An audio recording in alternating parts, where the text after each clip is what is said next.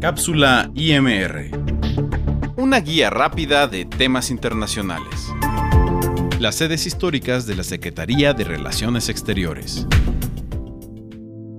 A dos siglos de existencia, la Secretaría de Relaciones Exteriores ha ocupado una serie de edificios que se mantienen vinculados a la vibrante historia de nuestro país, un patrimonio histórico por el que se han perfilado las relaciones diplomáticas y la política exterior de México. David Olverayes, director de actividades culturales y archivo del Instituto Matías Romero, nos hace un recuento histórico de las sedes que ha ocupado la Cancillería mexicana a lo largo de 200 años. Anteriormente conversamos sobre las sedes que han tenido pues, el Instituto Matías Romero, algunas de ellas en edificios históricos por su relevancia arquitectónica y patrimonial, que por ello han dado un marco espléndido a las labores que realiza la Academia Diplomática de México desde 1974. Sería por ello una imperdonable falta el postergar una charla sobre los edificios que la ya bicentenaria Secretaría de Relaciones Exteriores ha ocupado desde su creación. Y es que, como sabemos, fue a escasas semanas de la conquista de la independencia nacional en que la regencia del Imperio Mexicano creó por decreto del 8 de noviembre de 1821 los ministerios o las secretarías de Estado para regular la administración pública del nuevo país. Vieron entonces la luz los secretarios de Estado y del Despacho Universal de Relaciones Exteriores e Interiores, la Secretaría de Justicia y Negocios Eclesiásticos, seguidos por aquellos de Hacienda Pública y de Guerra y Marina. Como su nombre lo indicaba, en ese momento histórico, cuando lo que se buscaba con particular interés era el reconocimiento de la recién alcanzada independencia nacional, la Secretaría de Relaciones Exteriores e Interiores privilegiaba la relación con otras potencias extranjeras sobre la cuestión de la cohesión nacional, que no estaba en duda,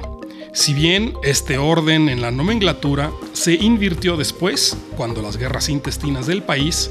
pusieron en duda esa cohesión interna y sus resultados tuvieron mayor relevancia que la acción internacional. Independientemente de todo ello,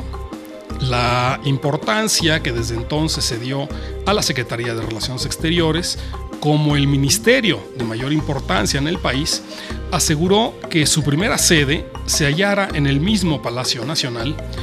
donde pues ocupó parte del segundo piso en lo que hoy es la calle de Corregidora hacia Correo Mayor. Esto no era de extrañarse, pues el Palacio Nacional se convirtió, por así llamarlo,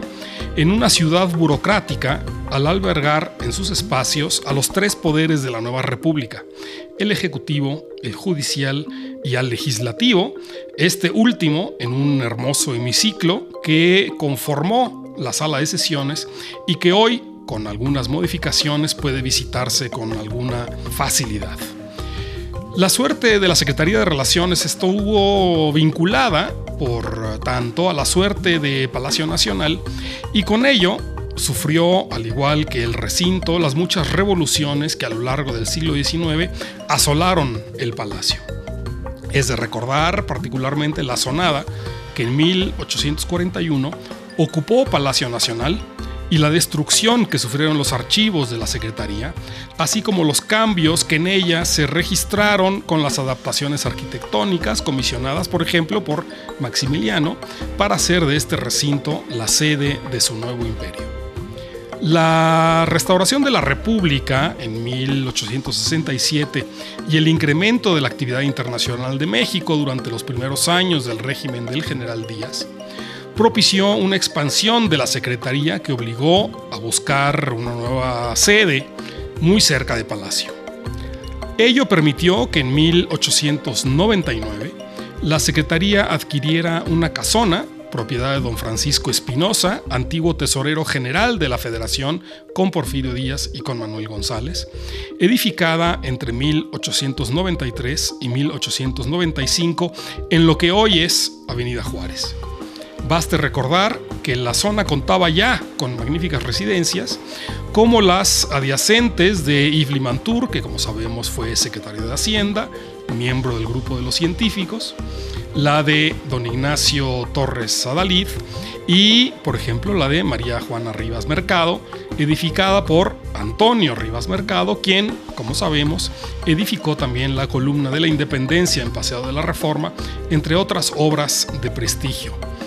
También recordamos la hermosa casa de Agustín Hagenbeck, cuya elegancia aún se percibe entre las ruinas adyacentes al Museo de Memoria y Tolerancia. La nueva sede de la Cancillería, pues, se extendió con la compra de varios lotes adyacentes a la casa de Francisco Espinosa y la opinión general entonces era que pues la ventaja de trasladar ahí las oficinas a esta casa de don Francisco requería de muy pocos arreglos para hospedar con dignidad al ministerio y transformarlo en eh, un cartabón para la acogida de notables extranjeros y de sus emisarios. Los patios, las escalinatas de mármol, las balaustradas de bronce y la distribución general de la residencia hizo del ministerio un lugar muy digno por sus espacios de trabajo y de orden social. Sin embargo, para 1905, el entonces ministro de Relaciones Exteriores, Ignacio Mariscal, ordenó la ampliación de la casa al afamado arquitecto Nicolás Mariscal, su sobrino, para emprender modificaciones que pues, se percibieron ya desde la fachada principal, que al poco tiempo lució una mayor altura y la inclusión de esculturas que representaban la templanza, la prudencia, la fortaleza y la justicia, cualidades que se atribuían entonces al ejercicio de la diplomacia. Con la nueva fachada vino también la ampliación de salones protocolarios y, sobre todo, algo de tecnología. Recordemos, por ejemplo, la instalación de un elevador eléctrico, cableado oculto y una muy necesaria caldera para el agua caliente en los servicios sanitarios. Para 1923, este edificio nuevamente pareció a las autoridades insuficiente para albergar a la Secretaría de Relaciones Exteriores y se hizo evidente la necesidad de una nueva ampliación, encomendada esta vez al arquitecto Carlos Obregón Santacilia, quien modificó, por ejemplo, el cascarón del viejo Palacio Legislativo para transformarlo, por ejemplo, en el monumento a la Revolución. Al nuevo edificio se le agregó un tercer piso, se ampliaron los salones de representación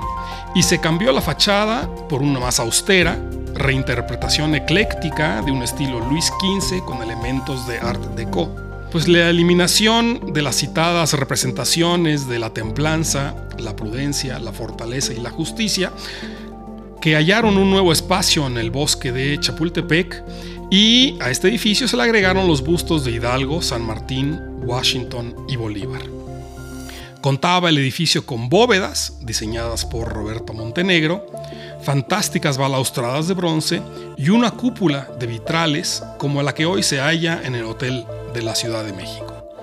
No me extiendo más sobre el asunto. Baste decir que con la ampliación de Paseo de la Reforma en 1964, este magnífico edificio desapareció bajo el pico y la pala para ceder su lugar a carriles laterales de aquella avenida. Con ello, Desaparecieron los vitrales, el bronce de las balaustradas, el mármol de las escalinatas y las pinturas de Montenegro. Los bustos de los libertadores de América se esparcieron en diferentes sentidos y hoy quedan únicamente vestigios de aquella grandeza perdida. Por ejemplo, si bien podría considerarse un recurso literario del realismo mágico, la reja y el arco principal de aquella casona derruida son hoy la entrada principal de un panteón municipal en el Estado de México, que aún anuncia a los visitantes con hermosas letras grabadas en la cantera que al cruzar ese umbral se ingresa a la Secretaría de Relaciones Exteriores. La destrucción de esta casona nos lleva a una tercera sede de la Cancillería, aquella edificada por el afamado arquitecto Pedro Ramírez Vázquez en la Plaza de las Tres Culturas en Tlatelolco, sin duda una de sus obras más representativas. Pero dejemos aquí nuestro diálogo de hoy, excesivamente prolongado para la cápsula que pretendemos ofrecerles. Próximamente podremos retomarlo con algunas consideraciones sobre la importancia de Tlatelolco como símbolo de la diplomacia contemporánea de nuestro país y concluir con este recorrido por las sedes de la Cancillería mexicana. Como siempre, les invito a seguir las actividades del Instituto Matías Romero en nuestras redes sociales y a acompañarnos en las muchas actividades que presencialmente tenemos en nuestra sede. Agradezco su atención y mando a todos ustedes un saludo muy cordial. Hasta la próxima.